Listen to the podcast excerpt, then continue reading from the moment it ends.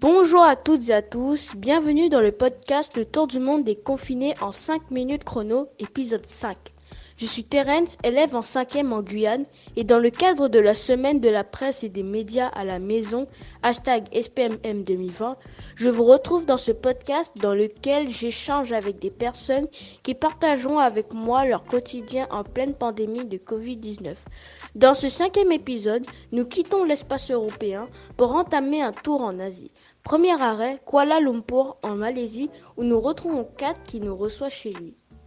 Bonjour ou bonsoir Kat, est-ce que tu m'entends bien? Oui, bonjour Terence, euh, je t'entends très bien.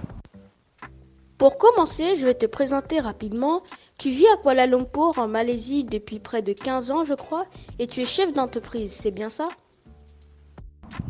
Oui, euh, ça fait à peu près 15 ans que je vis en Malaisie maintenant, et euh, donc récemment, il y a à peu près deux ans de cela, j'ai ouvert mon propre restaurant ici à Kuala Lumpur. Alors le monde entier est secoué par le Covid-19. Comment la Malaisie s'organise-t-elle pour lutter contre sa propagation? Alors euh, au début, le gouvernement malaisien euh, donnait juste de simples conseils aux gens en disant il faut éviter euh, les regroupements de, plusieurs personnes, éviter de voyager dans les pays à risque, tout ça. Et donc après, quand ils ont vu que les, cas euh, de Covid-19 ont commencé à, augmenter, euh, ils ont décidé de mettre en place euh, un confinement maintenant.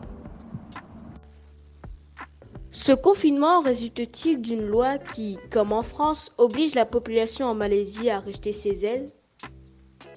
Alors en Malaisie, apparemment, il existe une loi sur la prévention et le contrôle des maladies contagieuses et à partir euh, de cette loi, euh, le gouvernement euh, peut décider de mettre en place un confinement comme, comme en France apparemment.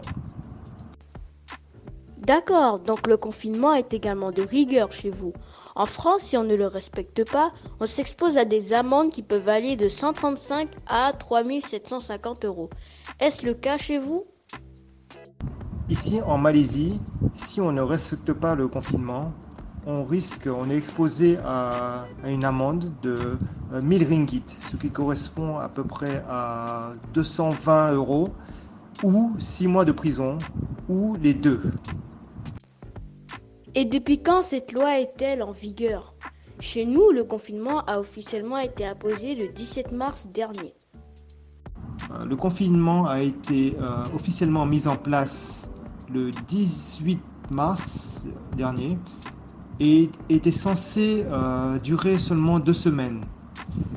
Et euh, après, vu euh, le nombre de cas de Covid-19 qui n'ont cessé d'augmenter et en suivant les, conseils du ministère de la Santé, le gouvernement a décidé de prolonger le confinement et donc il est prévu maintenant jusqu'au 14 avril. Très bien, parlons un peu de toi maintenant. À quel point cette pandémie affecte-t-elle ta vie au quotidien Alors personnellement, à cause de cette pandémie et à cause du confinement, euh, notre vie a un peu changé. Donc euh, on ne sort plus beaucoup, on ne sort même quasiment pas du tout. On voit plus les amis, on voit plus la famille, euh, on peut plus sortir pour faire du sport. Et c'est c'est un peu difficile au début. Alors en tant que chef d'entreprise, euh, par exemple pour mon restaurant, euh, cette pandémie euh, et ce confinement nous a causé beaucoup de problèmes. par exemple, notre chiffre d'affaires a diminué de, de 50% par exemple. Effectivement, les répercussions sur ta vie personnelle et professionnelle sont assez lourdes. Du coup, parviens-tu à te changer les idées? Comment fais-tu pour te divertir tout en restant confiné malgré les circonstances difficiles que tu traverses? Pour me détendre, je regarde des films ou alors euh, je passe du temps sur des jeux en ligne. Mais euh, il faut rester positif. Euh, grâce à ce confinement, on a plus de temps faire des choses qu'on n'a jamais fait, qu'on n'a jamais fait avant. Par exemple, pour ceux qui n'ont jamais cuisiné, ils se mettent à cuisiner. Et euh, c'est l'occasion euh, de faire quelque chose de nouveau, euh, de faire quelque chose qu'on n'a jamais fait. Et en même temps, on ne peut plus avoir l'excuse de dire ah oui, je n'ai pas le temps de faire ci, je n'ai pas le temps de faire ça. Maintenant, on a tout le temps du monde maintenant. Un message très positif que tu adresses. Alors Kat, je te remercie d'avoir passé ces quelques minutes avec moi, c'était très intéressant. Écoute Terence, euh, je te remercie aussi, tout le plaisir était pour moi. Euh, c'était l'occasion de partager un peu ma vie en Malaisie. Merci. Prends soin de toi et à très bientôt. À très bientôt aussi. Quant à nous, c'est déjà la fin de cet épisode 5. Nous avons vu qu'en Malaisie, les choses se passent à peu près de la même façon qu'en France malgré la distance. Prochain arrêt, le port au parfum, Hong Kong.